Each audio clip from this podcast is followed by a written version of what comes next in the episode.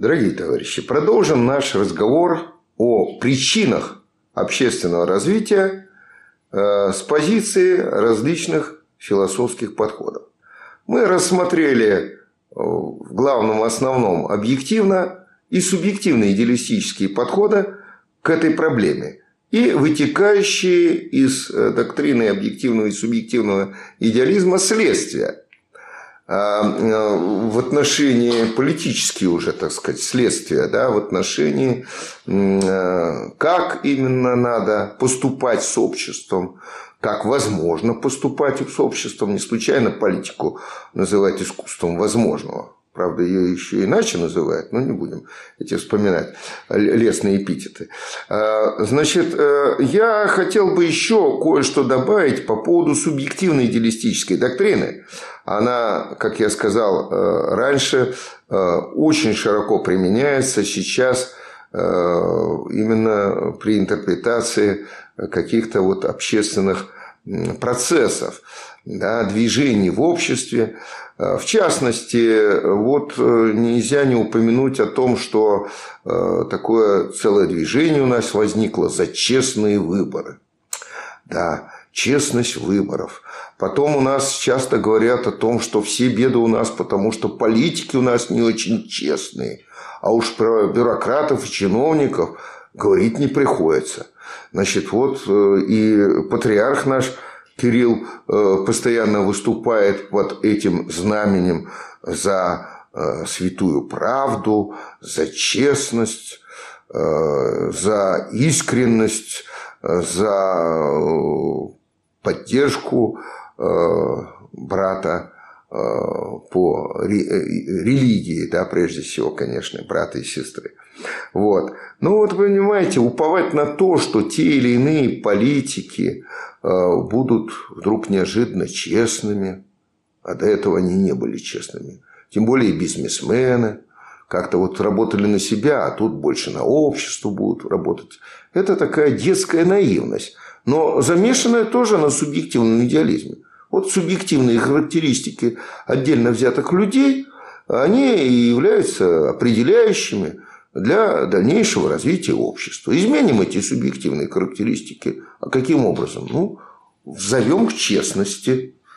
Но вот тут бы я э, э, ответил всем этим э, таким прекрасно душным идеалистам субъективного замеса, словами Михаила Ходорковского, известного нашего бизнесмена, одного единственного миллиардера, пострадавшего все-таки, да, вот, в качестве примера, наверное, его так до сих пор еще держат в тюрьме. Так вот, первое покаянное письмо Ходорковского э, из матросской еще тишины предварительного заключения содержало интересные слова я их сейчас процитирую.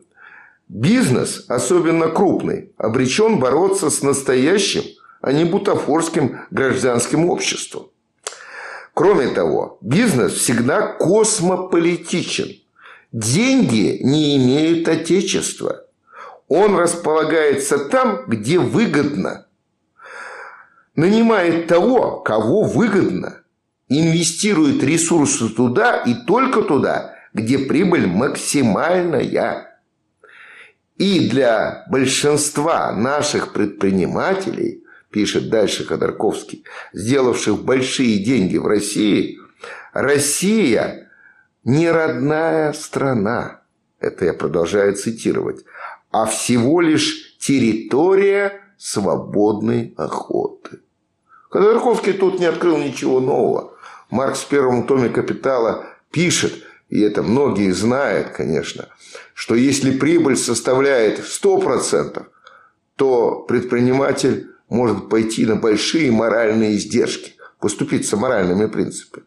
Если принцип, э, прибыль составляет 200%, то предприниматель может пойти уже на нарушение Уголовного кодекса, на преступление. А если прибыль составляет 300%, то нет такого преступления, на которое бы не пошел ушел предприниматель даже под страхом смертной казни. По существу Ходорковский вот это же и сказал.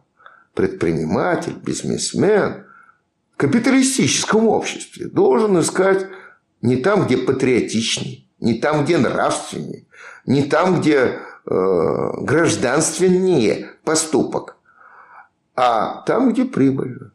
Вот, так сказать, отповедь всем субъективным идеалистам. Но, э, однако, э, основную часть сегодняшней э, нашей встречи я хотел посвятить уже материализму во взглядах на причины развития. Но материализм тоже неоднозначен.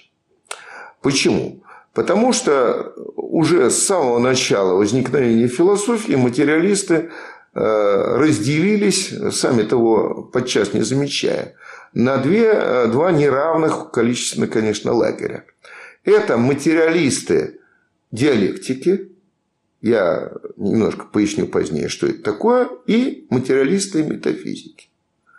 Я рассматриваю термин метафизика и диалектика э, с позиции гегелевской э, диалектической доктрины. Георга Вильгельма Фридриха Гегеля, выдающегося немецкого философа XIX столетия. Я это поясняю, потому что в последнее время появилась мода использовать термин метафизика в старом догегелевском значении, которое почти э, тождественно понятию метафизика в старом значении, понятию философии. Или, во всяком случае, большую часть философии. Э, метафизика тут квалифицируется как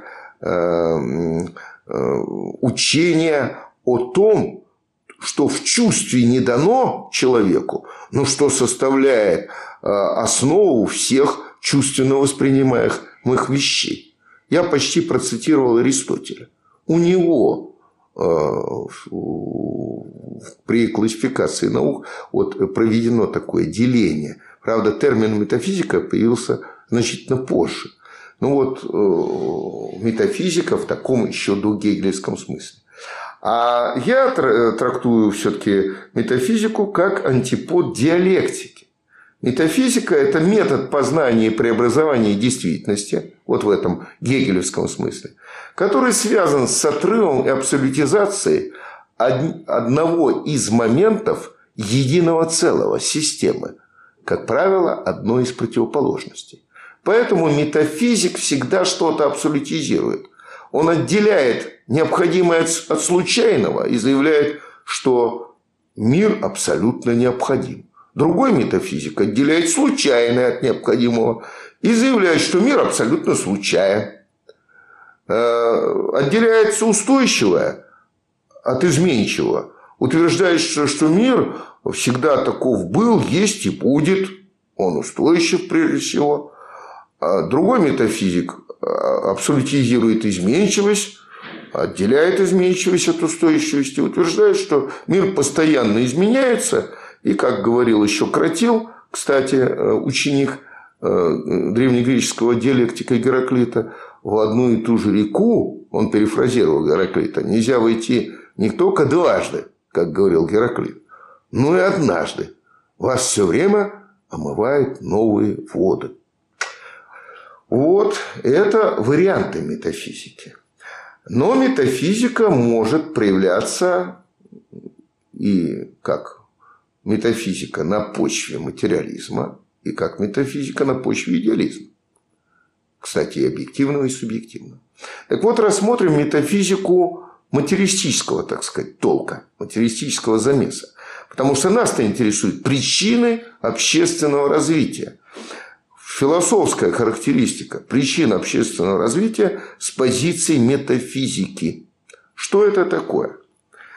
Первое э, э, материалистическое, ну, метафизическое, сейчас я поясню почему, э, такое учение о развитии общества в целом, даже отдельно взятых людей, выдвинул в XVIII столетии один из первых философов-материалистов французских Шарл Луи Монтеске. Вот э, в своей работе о духе законов Монтеске утверждал, что э, название этой работы о духе законов, только каких законов? Политических. Что э, законы жесткие, политические законы, юридические законы, жесткие в той стране, в которых э, сама география, климат, размеры, территория определяет эту жесткость. И в качестве примера приводил тогдашнюю, заметьте, Петровскую еще Россию. А, значит, вот огромные территории. Если будет мягкая политика, демократическая какая-то, пока там до Сибири дойдет указ Петра о чем-то, потеряется в дороге. А если и дойдет, то местный губернатор или воевода не поспешит выполнять этот указ. Да? А потом жди весточек с этого дальнего э, какого-то участка Российской империи э, выпол, выполнил, не выполнил, опять месяц, месяца пройдут, так можно развалить империю. А вот если жесткий, как у Петра, кстати, было, да, э, закон, то вот э, такими даже территориями можно управлять. Значит, вот Менчевские вроде тут вполне правильно приводит аргументы в пользу своей концепции. Значит, та иная характеристика э, юридического закона связана и не только с обширностью или э, малыми территориями, которые занимает то или иное государство, а э, связана еще и с рельефом местности, потому что он определяет политический характер людей. В горной местности люди с детства прыгают по горам, и поэтому у них характер такой очень экспансивный, очень неустойчивый, э, энергичный и в то же время склонный к каким-то таким, э, ну, как бы мы сказали сейчас, к экстремистским э, таким поступкам. Да? Вот. Ну, а в равни... на равнине люди живут более спокойные. Сама природа их умиротворяет. Вот таким образом Монтескье основал такую концепцию, которая в дальнейшем получила название географический детерминизм. Этот, эта позиция имеет, конечно, достаточно серьезные аргументы, некоторые из которых я приводил. Но абсолютизировать роль географической среды – это и есть метафизика. Отрыв и абсолютизация отдельно взятого фактора. Причем не главного в развитии общества. Мы можем привести целый ряд примеров э, из сегодняшней жизни нашей политической, когда государство, которое обладает не очень большими территориями, не очень большой территорией и не очень э, богатыми природными ресурсами, и все-таки добилось хорошего экономического э, положения да, по отношению ну, хотя бы к той же нашей многострадальной России, которая, обладая обширными территориями и ресурсами, да, с точки зрения Монтеске это должно способствовать, конечно, экономическому развитию, но вот уже, увы, никак мы этого развития, прогрессивного развития, не можем добиться. Значит, вот метафизический э, такой постулат философский, он э, ведет в тупик теорию развития общества. Значит, или толкает на экспансию. Э, потому что э, вот эта концепция географического детерминизма, она легла в основу э, теории геополитики которая так или иначе оправдывает наступательные какие-то действия, войны со стороны одних народов по отношению к другим народам, потому что эти народы живут вот как-то стесненно, очень маленькие территории занимает, их много, и поэтому они могут претендовать на территории, занятые другими малыми по численности, относительно малыми, конечно, народами. Значит, вот такого рода взгляд, он как бы оправдывает и э, военные экспансии. И в частности, вот сегодня мы Э, вспомним территориальные такие претензии явные э, Соединенных Штатов Америки в отношении ряда стран, включая уже европейские страны, как это было в отношении Югославии. Да? Вот, э, так что ну, философия ведет к соответствующей политической доктрине. Ну, понятно, что эта политическая доктрина оправдывает действия. А не, отнюдь не освещает их, да, оправдывает в глазах тех, кто эти действия предпринимает. Вот военная экспансия, скажем. Да. Это один вариант э, метафизического материализма при рассмотрении э, вот, причин развития прогрессивного или, может быть, регрессивного развития того или иного общества. Но э, сегодня наиболее модным является, модной является концепция, тоже материалистическая концепция, которая изначально принадлежит э, двум американцам. Это Даниэл Белл, э, Ольвин или Эльвин в варианте в другом, Тофлер. Вот Белл и Тофлер, вначале Белл, он был первым пионером первооткрывателем, создали концепцию э, так называемого цивилизационного развития общества. И когда я назову эту концепцию, скажем, Белл назвал свою концепцию теорию постиндустриального общества, то вы сразу узнаете вот этот термин, которым часто пользуются наши политики, постиндустриальное, а для Э, Тофлера информационное общество. Э, этот термин особенно у нас на слуху. Да? А в чем смысл этой концепции? Эти, обе эти концепции, они, кстати говоря, мало друг от друга отличаются. Я сейчас немножко это поясню. Они э, замешаны на позиции которая называется, тоже в философском взгляде, да, которая называется технологический или технический детерминизм. Вот был, э, который э, в своей концепции постиндустриального общества отталкивается от Маркса, э, цитирует первый том «Капитала» Маркса, где Маркс пишет следующее. «Отдельные общественно-экономические формации, пишет Маркс, отличаются друг от друга не тем, что производится, а тем, как производится, какими средствами труда. И дальше Марс говорит, вот попали вы в незнакомую местность. Видите вы ветряные мельницы, э, видите вы водяные мельницы. Значит, вы где? Вы находитесь э, в каком-то феодально организованном обществе при феодализме.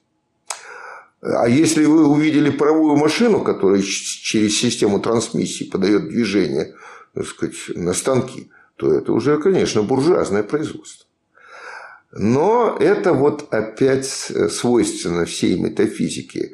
Э, оторвать отдельные фразы, отдельные положения от целой теории и абсолютизировать. Что был и сделал Даниэл Белл. Он оторвал вот это положение Маркса и говорит, он Маркс указывал, что прежде всего техника, технология определяет развитие общества. Значит, надо прослеживать историю общества именно по истории развития материального производства, а не по какому-либо другому принципу. И именно развитие материального производства, развитие техники, производительности труда в конечном счете и приведет нас к тому, что Маркс назвал коммунизмом, а этот термин вовсе не следует и использовать. Но лучше сказать, приведет нас к обществу всеобщего благоденствия, мира, спокойствия, истинного равноправия, истинного братства. А что лежит в основании этого?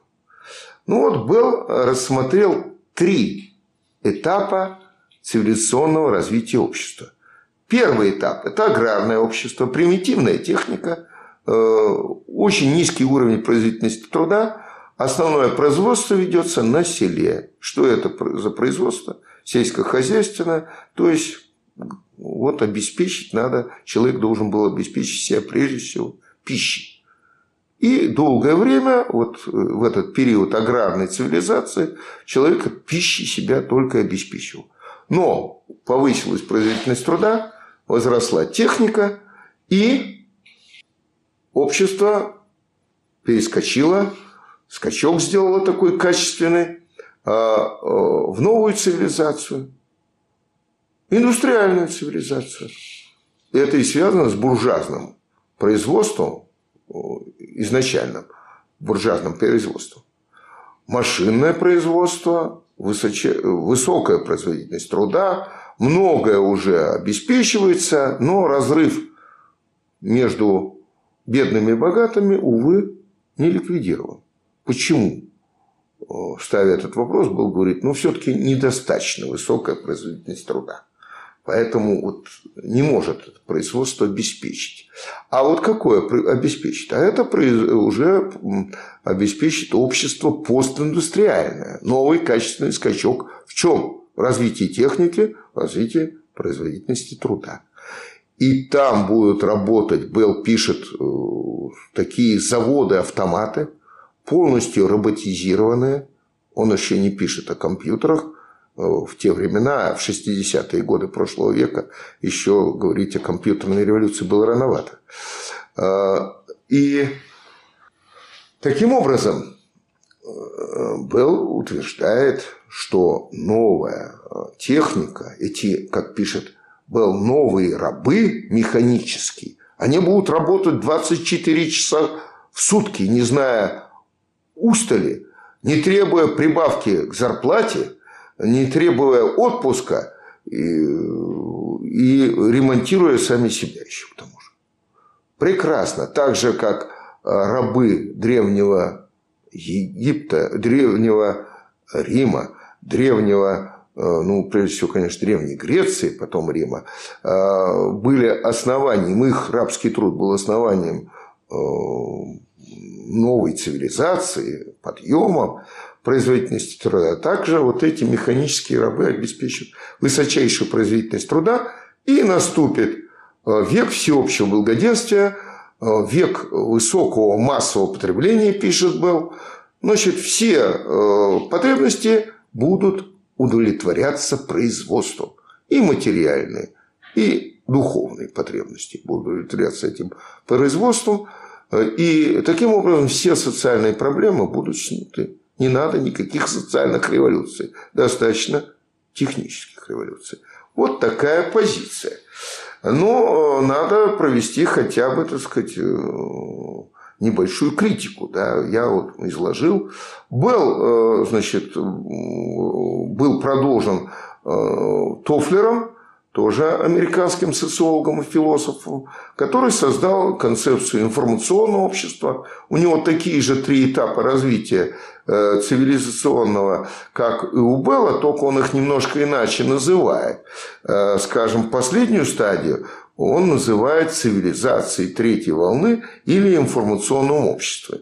Обществом, в котором человек будет производить не э, вещи и даже не услуги, а информацию при помощи своего персонального компьютера дома, соединенного, конечно, всемирной сетью. Был, э, писал в 60-е годы, а Тофлер уже в конце 70-х, когда первые уже признаки появления всемирной сети были, что называется, налицо. Так вот, информационное общество, конечно, решит тоже все проблемы за счет высочайшей производительности труда, уже полностью компьютеризированного производства. А, это будет все решено. Ну и казалось бы замечательно. Но вот что тут не учитывается? Не учитывается то, а, что Маркс а, назвал базисом по отношению ко всей политической, юридической надстройке общества. Базис отнюдь не производительной силы. И тем более не техника и не технология производства. Это производственные отношения среди которых Маркс выделял в качестве главного это отношение собственности. Собственность на что? На средства производства. И на технику, и на, э, конечно, предметы труда, и на, соответственно, тогда и продукты труда. Так вот, э, э, это-то и не учитывает ни Белл, ни Тофлер, ни другие сторонники постиндустриальной концепции постиндустриального постинформационного общества. Может быть, это решится само собой? Но вот тут надо привести такой еще один пример. А, Маркс в работе «Нищета философии»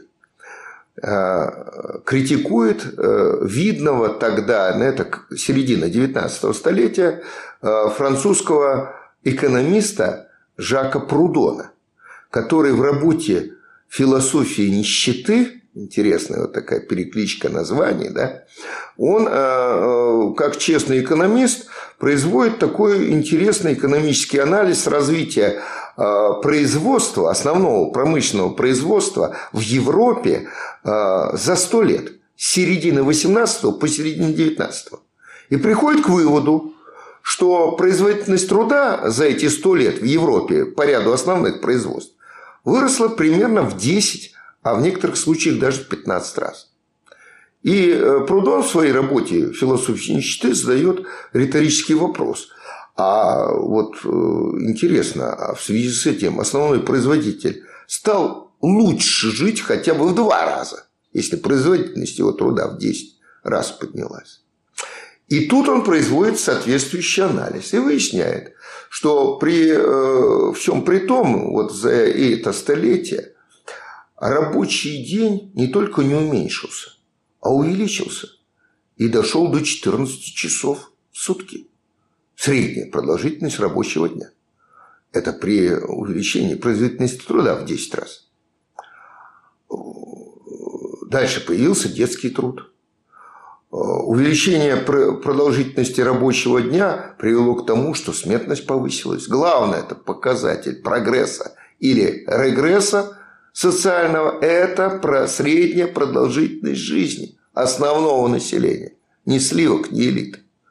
Основного населения. Так вот, резко уменьшилась средняя продолжительность жизни э, основного населения, работающего за 100 лет в Европе. Благодаря, конечно, условиям труда.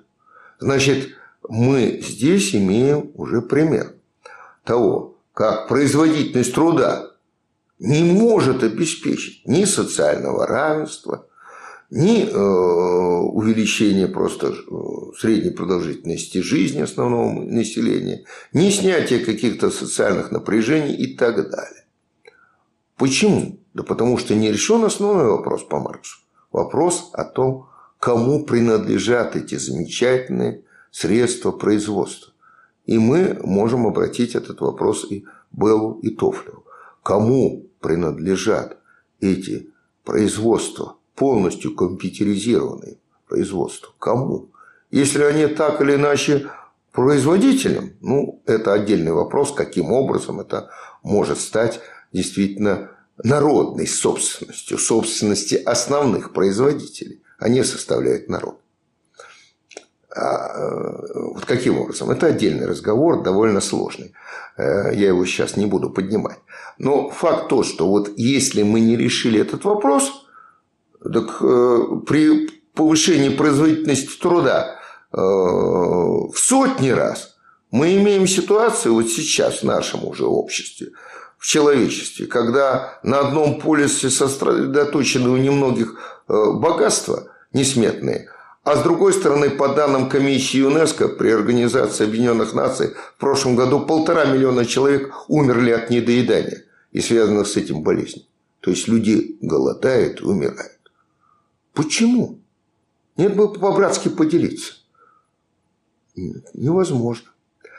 Так что вот э, здесь э, мы видим, что метафизический материализм тоже служит основой такой доктрины, политической и таких действий, которые отнюдь не ведут э, к свободе, равенству и братству, великим лозунгам французской еще буржуазной революции. А э, что же ведет к этим замечательным демократическим действительно ценностям общества, мы об этом поговорим в следующий раз.